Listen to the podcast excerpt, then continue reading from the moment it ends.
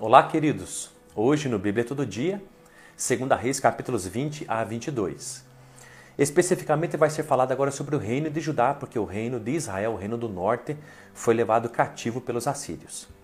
Então, no capítulo número 20, fala sobre o rei Ezequias. Basicamente, sobre. É, ele tem uma notícia da parte de Deus através do profeta Isaías, aquele que escreveu o livro de Isaías, vai até ele e diz assim: é, Põe a tua casa em ordem, porque não te recuperarás, mas morrerás. Olha que coisa interessante. Esse rei que foi dedicado a Deus, ele procurou obedecer a Deus nos seus estatutos e mandamentos, e ele eh, recebe então a notícia de Deus através de Isaías, o profeta, que ele morreria. Coloca a tua casa em ordem. Foi essa a mensagem. E Isaías, o profeta, vai embora. Ele está saindo então da, dessa sala real né, do palácio. É, e antes dele sair do palácio, o, durante esse tempo, o rei ele busca a Deus, ele chora, ele pede para Deus um tempo mais para viver. A sua oração até diz no verso número 3, ele diz, ó, lembra-te agora que tenho procedido contigo de forma fiel, tenho sido um homem que tem tentado olhar para os teus mandamentos e obedecê-los. Essa é a oração dele.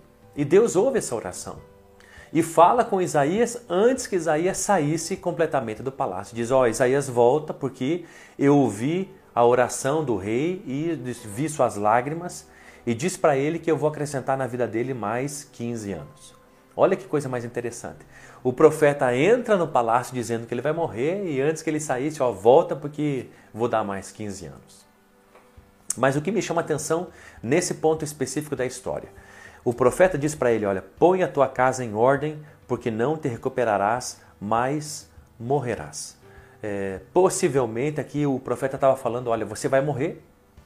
É, prepare um, um, herdeiro, prepare um substituto, prepare um, um, sucessor, prepare aquele que vai ser o próximo rei é, da nação, né, da tribo, né, do reino do sul de Judá. Essa era a conotação das coisas. Mas eu quero fazer uma reflexão aqui.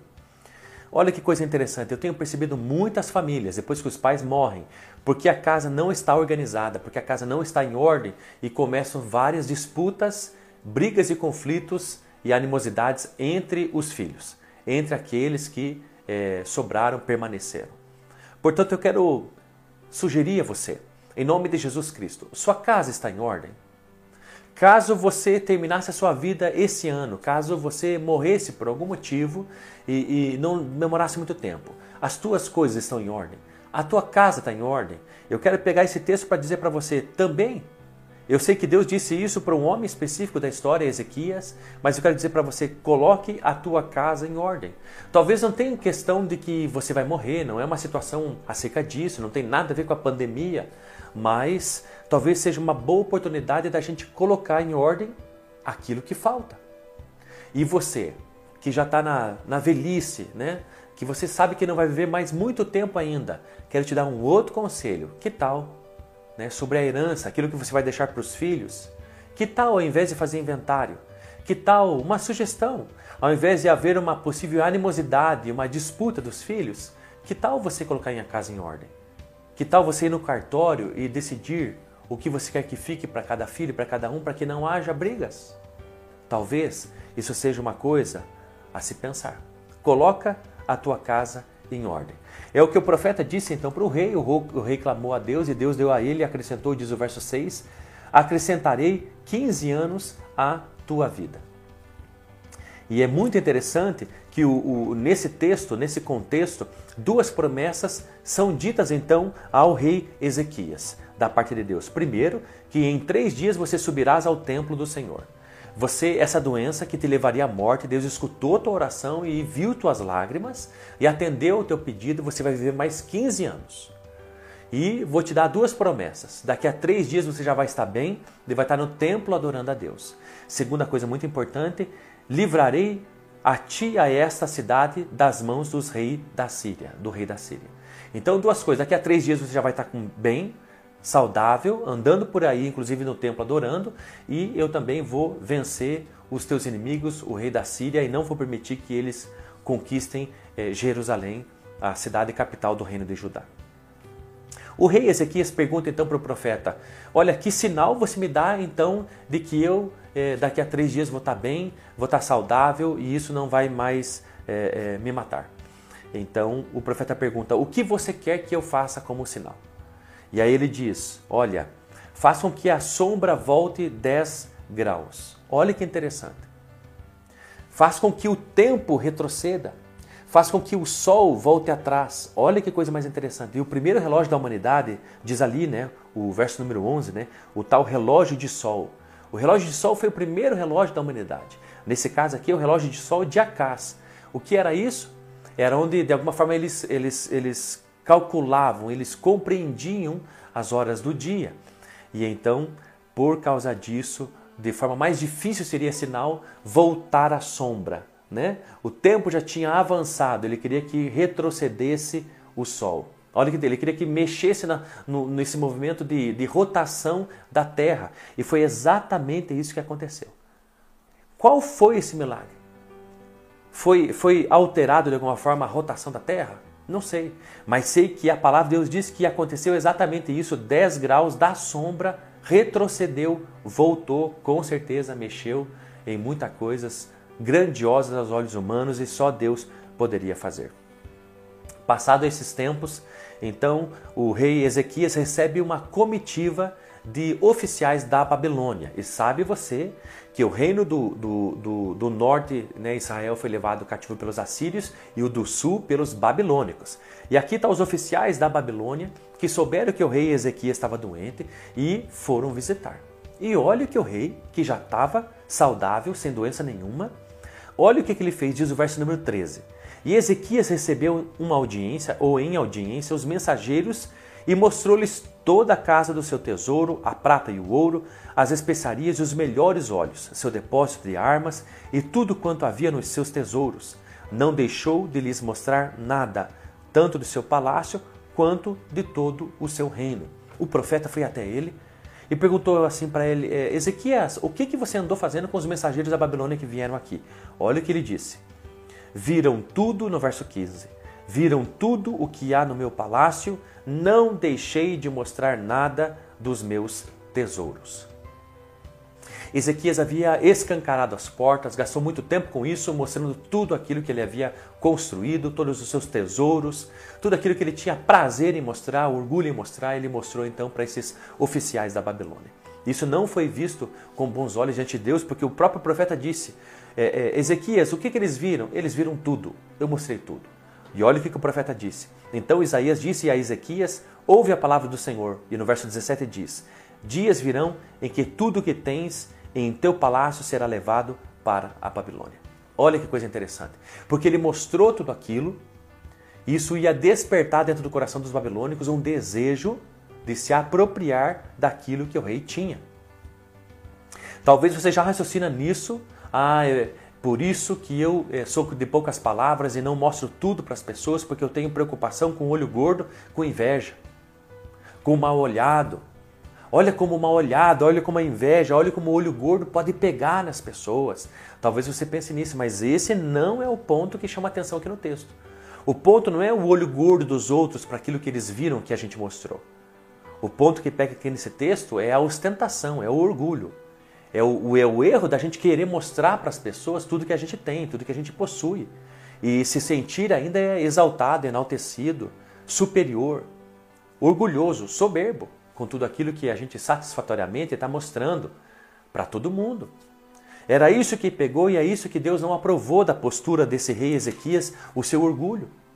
Por isso que o profeta estava dizendo: olha, aquilo que você mostrou e você mostrou realmente tudo, eles vão voltar e vão pegar tudo que você possui. E isso vai acontecer, diz o verso ali número 18 e 19 que aconteceria. E seria isso no tempo dos seus descendentes. Olha o que o rei Ezequias respondeu, ele diz: Boa é a palavra. Como que pode ser boa que os inimigos vão vir aqui e vão entrar na, na minha cidade, vão conquistar e vão levar tudo embora? Mas ele diz: Boa é essa palavra do Senhor que proferiste. Por quê? Porque ele tinha entendido que não aconteceria isso enquanto ele estivesse vivo. Aconteceria isso nos seus descendentes. Olha que coisa mais triste. Como, é, como isso é comum na humanidade, a gente pensar só na nossa geração e não pensa nas gerações futuras. A gente pensa em comer norm, nós, de uma fruta específica, de uma árvore, mas não está nem aí se os nossos filhos, ou netos ou bisnetos vão comer dessa mesma árvore. A gente está mais interessado de desfrutar, de ter aquilo que hoje a gente tem, do que preservar para que também as próximas gerações possam desfrutar, usufruir daquilo que a gente possui. Pense nisso. E por fim, no capítulo então, número é, 21, é, é, vai falar sobre então o próximo descendente do rei Ezequias, né, o seu filho Manassés. Ele assume o trono muito novo, com 12 anos, e ele é completamente é, contrário ao seu pai, toma um caminho oposto do seu pai. Seu pai buscava Deus, Manassés não. Manassés, a Bíblia diz no verso número 2 e 3 do capítulo 21 que ele foi mau aos olhos de Deus e restabeleceu de novo toda a idolatria que havia é, no reino de Judá. Estabelecendo posses ídolos, é, é, altares de adoração a deuses, é, templos específicos, é, contaminando o templo do Senhor com, com objetos de culto a Baal, né? É, é, é, deuses né? dos, dos povos que não andavam com o Senhor. E isso foi abominável aos olhos de Deus. Tanto que no verso número 6 diz: Ele queimou, ele até queimou seu filho em sacrifício, praticou feitiçaria e encantamentos, instituiu adivinhos e feiticeiros, praticou muita maldade diante do Senhor provocando a ira. Olha o que Deus pensa sobre isso. Você que tem buscado a Deus na igreja, você que tem ido com a palavra de Deus, com a Bíblia, com as Escrituras para a igreja e de um coração sincero de querer Deus, eu quero te dizer uma coisa: saiba que Deus não vê, Deus abomina e não vê com bons olhos, e, e para ele é maldade diante dos olhos do Senhor e lhe provoca a ira. Pastor, o que, que provoca a ira de Deus? Está aqui: feitiçaria, encantamentos, adivinhos, feiticeiros. Você tem procurado esses tipos de pessoas? Ou essas práticas? Né? A prática dessas pessoas, você tem procurado isso nesses dias? Eu quero te dizer, abandone isso, porque isso traz a ira de Deus. Busque Jesus, leia a palavra de Deus, vá para a igreja, busque a Deus de forma sincera e se afaste dessas coisas. No capítulo número 22, então terminando, assume um outro rei, né, depois de Manassés, né, depois de Amnon, é, o próximo rei é Josias, e ele então assume o reinado muito novo ainda, com oito anos, e ele restaura completamente o templo. Olha que interessante, de alguma forma o que antecedeu a ele foi reis que não tinham nada a ver com Deus, que não tinham prazer nas coisas de Deus, na, na, casa de Deus, na palavra de Deus, na obediência a Deus. Mas agora esse garoto de oito anos que assume agora o reino de Judá, Josias, ele repara, ele restaura, ele, ele reforma o templo. Para isso, ele, ele pede para que toda a prata que de alguma forma o povo anualmente contribuía dentro do templo para que restaurasse esse templo. E ele manda uma coisa interessante, ele diz para Ilquias, o sumo sacerdote, para conte o dinheiro arrecadado para a reforma do templo, da casa de Deus. E nessa procura de toda a prata que havia no templo para sua reforma, para chegar num total e dizer isso para o rei, quanto que eles tinham já de, de arrecadado para as reformas, uma coisa extraordinária é encontrada dentro do templo, dentro da casa de Deus. E o que? As Escrituras. A Bíblia, a palavra de Deus, o Pentateuco. Diz ali o verso número 8: Achei o livro da lei no templo do Senhor. Olha que coisa mais espetacular. Eles foram procurar dinheiro, eles foram contar prata e acharam as Escrituras. Olha que coisa mais interessante. A palavra de Deus estava dentro do templo, esquecida. Estava lá onde as pessoas já não sabiam mais onde que estava. E de alguma forma eles procurando algo, procurando uma coisa, encontraram outra, a palavra de Deus. Então esse sumo sacerdote vai até o, escrivão, o escrivão vai até o rei e o escrivão lê então esse livro para o pro, pro rei Josias. O rei Josias se quebranta, é, chora, se arrepende, é, é, se, se, se humilha diante de Deus e chama então a população para que isso seja restaurado, a leitura desse livro, e ele faz uma aliança com Deus, ele faz uma promessa com Deus que andaria no seu reino baseado nesse livro e nas promessas de Deus e na palavra de Deus para que obedecesse tudo aquilo que Deus havia estabelecido.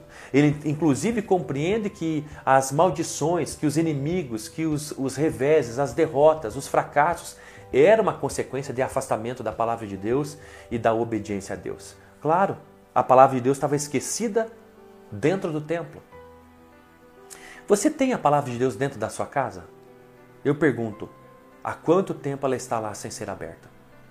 Há quanto tempo ela está lá esquecida? Há quanto tempo a sua Bíblia está aberta no mesmo lugar onde as folhas já estão amareladas? Há quanto, quantas Bíblias, quanta palavra de Deus, quantos livros de Deus você tem na sua casa? Mas eu pergunto, ele é o livro esquecido ou ele é o livro mais importante? O que ele é dentro do teu lar? Saiba de uma coisa: viva a tua vida por esse livro, viva, eduque os teus filhos, conduza o teu casamento por esse livro. Vai fazer toda a diferença e a graça de Deus vai ser sobre derramada sobre a sua vida. Então eu quero dizer para você, talvez como esse povo, você estava preocupado com a prata e por fim se deparou com as Escrituras. Eu quero te dizer: esqueça a prata. Quero te dizer que o tesouro maior não é dinheiro, é a vontade de Deus, é a palavra de Deus, são as promessas de Deus, é Deus para mim e para você.